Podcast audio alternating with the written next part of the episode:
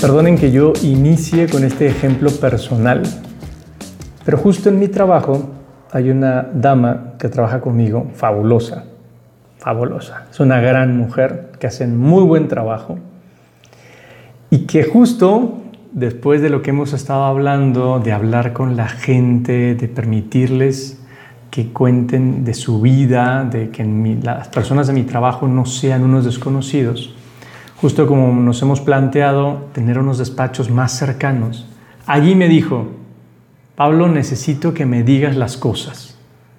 Quiero que seas muy claro conmigo para yo entender cuando algo no lo estoy haciendo bien. Y, me dio mucho gusto porque, porque la verdad es que a mí me, ha costado trabajo. Es una mujer mayor que yo y por lo tanto merece mi respeto y me costaba más trabajo decirle que había algo que mejorar gracias a, esa apertura que ya ha tenido, me ha costado mucho menos decir las cosas y ha salido muy bien. Pero también me hizo una corrección. Me dijo además, siento que nunca tienes tiempo para las cosas que me tocan, que no me escuchas, que siempre hay prisa, que estás volteando a ver el reloj cuando yo aparezco y tenía razón la verdad es que con mi manera de actuar le mostraba que yo no estaba con ganas de recibirla. Y entonces me doy cuenta que en el trabajo yo necesito, y tal vez tú también, yo necesito poner más atención a la gente, escucharles, ser más empático, ser más amable y tener paciencia. Cuatro virtudes que además son propias de la amistad, ¿eh? de las buenas relaciones entre la gente, que se aplican perfectamente en el trabajo. Y a eso quiero dedicar la sesión del día de hoy. La primera de todas, saber escuchar. Escuchar a la gente. Tal como me corregía Angélica, no andar con prisa. La gente necesita su tiempo para poder hablar. Más aún, si yo soy su compañero y todavía más, si soy su jefe, tengo que tener tiempo para la gente, permitir que la gente hable y por lo tanto que yo escuche. Incluso, incluso escucharles, aunque sean excusas, aunque lo que me esté planteando yo me doy cuenta que son no razones sino excusas. Porque si no les escucho, si interrumpo simplemente cuando empiezan a hablar, no me voy a dar cuenta, no los voy a poder descubrir y no les voy a poder ayudar. Hay que escucharles, escucharles, aunque lo que me tengan que decir no sea interesante, hay que escucharles y entonces tal vez corregir, pero hay que escucharles. Escuchar también, sobre todo cuando se trata de algo que no termino de comprender. Y entonces con más razón he de escuchar, como dicen por ahí, todas las campanas para entonces saber, tener información completa y poder decidir. Muchas veces lo que nos puede pasar es que ante una situación, pues yo simplemente me deje guiar por lo primero que alguien me cuente y quedarme con una información muy, muy básica, insuficiente y por lo tanto tomar una mala decisión. Por eso mismo, escuchar a la gente es tan necesario. Escuchar también cuando puedan darme una idea de mejora, cuando tengan algo que aportar. Porque a veces me podría pasar que yo simplemente voy haciendo lo mío y no escucho a nadie más porque pienso que yo lo sé todo. Escuchar a la gente, sin duda pueden ayudarme. Y, y es abrirse, plantear la posibilidad de que alguien más pueda decir algo bueno. No soy yo el único conocedor de la verdad. Escuchar a la gente. Y fíjate bien, no solamente en temas laborales. A veces podría pensar, esto es tiempo de trabajo, no se habla de otra cosa.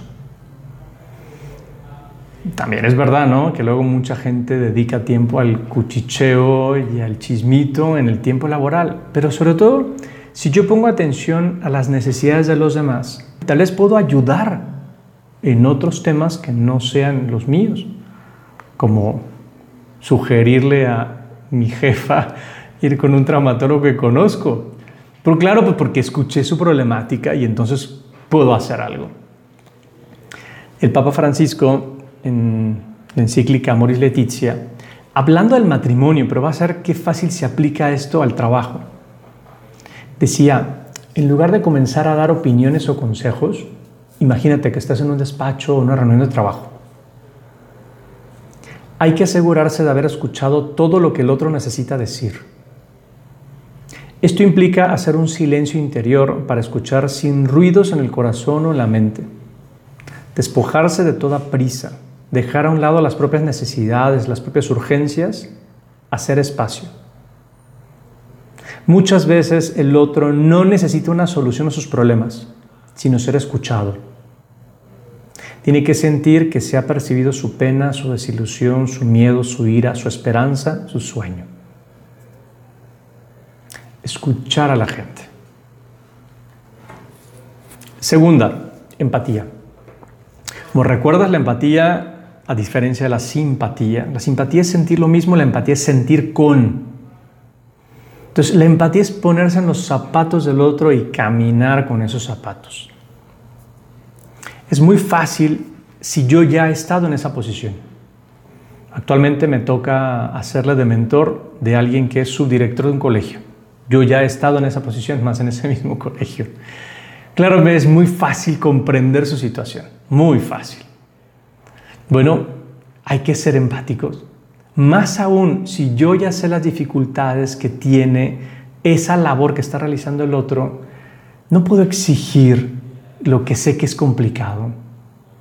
Y a veces nos pasa, ¿no? Yo ya pasé por allí, tú tienes que hacer lo mismo. Sí, pues, pero es que ahora yo ya tengo experiencia o yo ya había aprendido la labor y el otro no. Claro, es más difícil ser empático si yo no sé nada del tema. Por ejemplo, si no sé de su situación personal o no sé de sus dificultades para sacar adelante una cierta chamba. En, la caricatura clásica de la espada en la piedra, el mago le dice al muchacho, solo porque no entiendas algo no significa que esté mal. Y creo que esto es perfectamente aplicable al ámbito laboral. En muchas ocasiones yo no lo entiendo porque no tengo toda la información, porque no me he puesto en los zapatos del otro. Y entonces pienso que está mal. Pienso que su actuación es inadecuada. Pienso que que me proponga hacer home office, pues tal vez es que es un huevonazo. Pero es que tal vez no tengo la suficiente información. Por eso hay que ponerse en los zapatos del otro. Stephen Covey, en el clásico Los siete hábitos de la gente altamente efectiva, escribe una anécdota personal que tal vez es muy conocida, pero creo que relata perfectamente lo que quiero decir. Él, insisto, es personal, él habla de un mini cambio de paradigma que experimentó y cuenta. Domingo por la mañana, en el metro de Nueva York, la gente estaba sentada tranquilamente leyendo el periódico, perdida en sus pensamientos, la cena era tranquila y pacífica. Entonces, de pronto entraron en el vagón un hombre y sus hijos. Los niños eran tan alborotadores e ingobernables que de inmediato se modificó todo el clima. El hombre se sentó junto a mí y cerró los ojos, en apariencia ignorando y abstrayéndose de la situación. Los niños gritaban de aquí por allá, arrojando objetos, incluso arrebatando los periódicos de la gente. Era muy molesto. Pero el hombre sentado junto a mí no hacía nada. Resultaba difícil no enojarse. Yo no podía creer que fuera tan insensible como para permitir que los chicos corrieran salvajemente sin impedirlo ni asumir ninguna responsabilidad. Se veía que las otras personas que estaban allí se sentían igualmente irritadas. De modo que finalmente, con lo que me parecía una paciencia y contención inusuales, me acerqué hacia el hombre y le dije, Señor, sus hijos están molestando a muchas personas. ¿No puede controlarlos? El hombre alzó los ojos como si solo entonces hubiera tomado conciencia de la situación y dijo con suavidad, Oh, tiene razón. Supongo que yo tendría que hacer algo. Mire, es que volvemos del hospital donde su madre ha muerto hace más o menos una hora. No sé qué pensar y supongo que tampoco ellos saben cómo reaccionar. Caray, evidentemente no tengo toda la información. ¿Cómo voy a ser empático? Pero cuando escucho a la gente, entonces lo puedo hacer. Todo el mundo tiene dificultades y no se limitan a los temas laborales. Muchas veces yo puedo estar exigiendo a los demás que hagan tal o cual cosa sin darme cuenta de que no pueden porque pasan por una situación difícil que tal vez yo no conozco porque no me ha interesado, no me he metido en sus vidas y por lo tanto me da igual lo que puedan hacer. De aquí también se desprende la tercera característica, la amabilidad. Vamos a hacer honor a la recientemente difunta reina Isabel II. Alan Bennett escribió una novela muy divertida eh, basándose en, ella. Eh, a ver, es ficticia, pero está muy simpática. Se llama Una lectora nada común, donde explica el cambio de actitud de la monarca cuando descubre su gusto por la lectura. Y entonces uno de los pasajes dice así, estaba la reina a la hora del té leyendo a Henry James, un autor que la tenía bastante enfadada, pero que se había propuesto finalizar el libro como diera lugar. Cuando dijo en voz alta, oh, termina de una vez, la sirvienta, que en aquel momento se llevaba el carrito del té, dijo, perdone señora, y salió disparada de la habitación. No te lo decía a ti, Alice, llamó la reina, que incluso fue hasta la puerta a buscarle. No me refería a ti. Antes a la reina no le habría importado lo que pensara la sirvienta o si le había ofendido y al volver a su silla se preguntó el porqué de aquel cambio. En el momento no se le ocurrió pensar que aquel arranque de consideración tuviese algo que ver con los libros, pero más adelante sí lo pensaría. Y en una de sus últimas notas escribió, creo que quizá me estoy convirtiendo en un ser humano. Hay que ser amables con la gente. Muchas veces puedo yo decir algo en mi trabajo que se puede interpretar de una mala manera. Hay que ser cuidadosos. Perdónenme si alguna dama escucha este audio, pero es que es más fuerte todavía el caso de las mujeres, como están tan atentas a tantas conversaciones y pueden escuchar mil cosas al mismo tiempo, cosa que los hombres somos incapaces, al menos yo soy incapaz. Uno tiene que ser más cuidadoso con lo que dice cuando estás en un ambiente con varias mujeres trabajando, porque porque tal vez uno lo dice en cierto contexto o de una cierta manera y no te das cuenta que lo que estás diciendo puede molestar a alguien. Por eso, pues uno tiene que cuidarse siempre ser muy amable, muy amable.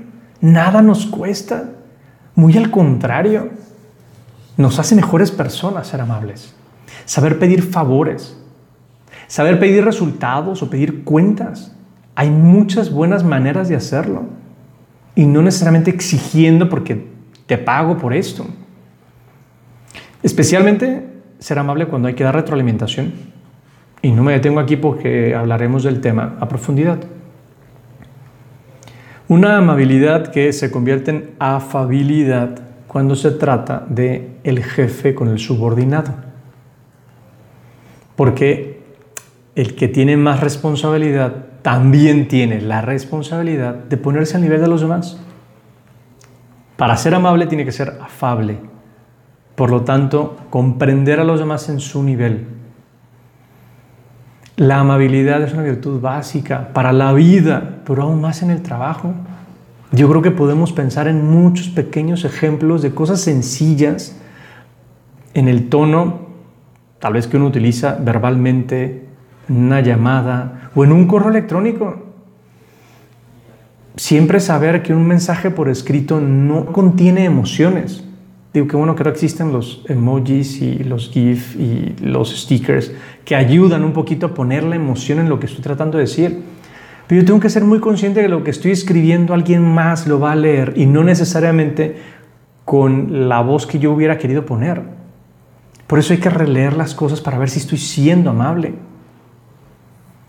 pedir las cosas sabiendo que es una persona la que me está escuchando y no un robot, no, es Siri o Alexa a la que le puedo hablar como sé y no pasa nada.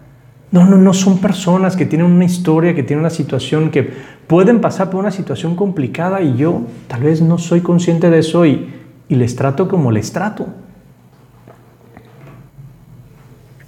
Y cuarta y última idea, muy relacionada con las anteriores, la paciencia. Paciencia, que quiere decir saber padecer. Y tiene que ver con el sacrificio, ¿no? O sea, es ese entender que cuando yo me detengo, cuando yo pienso las cosas, cuando trato bien al otro, pacientemente, es porque entiendo que el otro tal vez no tiene las suficientes cualidades, tal vez es un nuevo y entonces pues necesita más tiempo para aprender. O tal vez está cambiando de rol, ¿no? Haciendo un rol distinto y, entonces también tiene que aprender por más tiempo que lleva en la empresa. Paciencia con las personas mayores, sobre todo cuando se trata de, de que tienen que hacer algo electrónico o algo que escapa a sus cualidades usuales. A las personas con un poco más de tiempo trabajando les cuesta más trabajo los cambios también pues ser pacientes con la gente, porque además esas personas mayores pues transmiten mucha experiencia y no porque tal vez algo no le entiendan tan rápido, no, valen ¿no? o son menos. Pacientes con quienes tienen otras habilidades. El ingeniero con el artista y el contador con el educador o sea, luego trabajamos gente de diferentes ámbitos y no nos damos cuenta que el otro pues, ve las cosas de una manera distinta. Paciencia, ya lo dice el proverbio persa. La paciencia es un árbol de raíz amarga, pero de frutos muy dulces.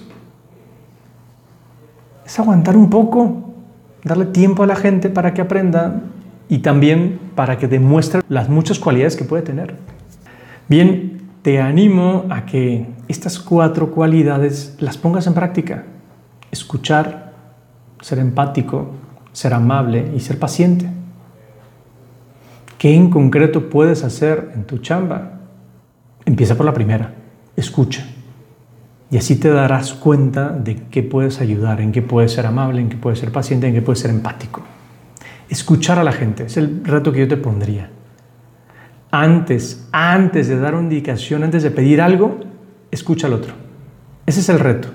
No pidas nada si antes no le escuchaste algo que tenga que decir, lo que sea, por lo menos una respuesta al cómo estás. Detente y escucha. Te darás cuenta de muchas cosas que puedes aprender de la gente que trabaja contigo y tratarles mejor.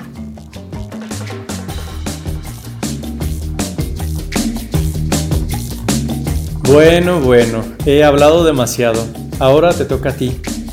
Me encantará conocer tu opinión, tus puntos de vista, tu retroalimentación, preguntas que quieras hacer a través de la cuenta de Instagram, arroba menos-común. Espero tu comunicación. Nos vemos pronto.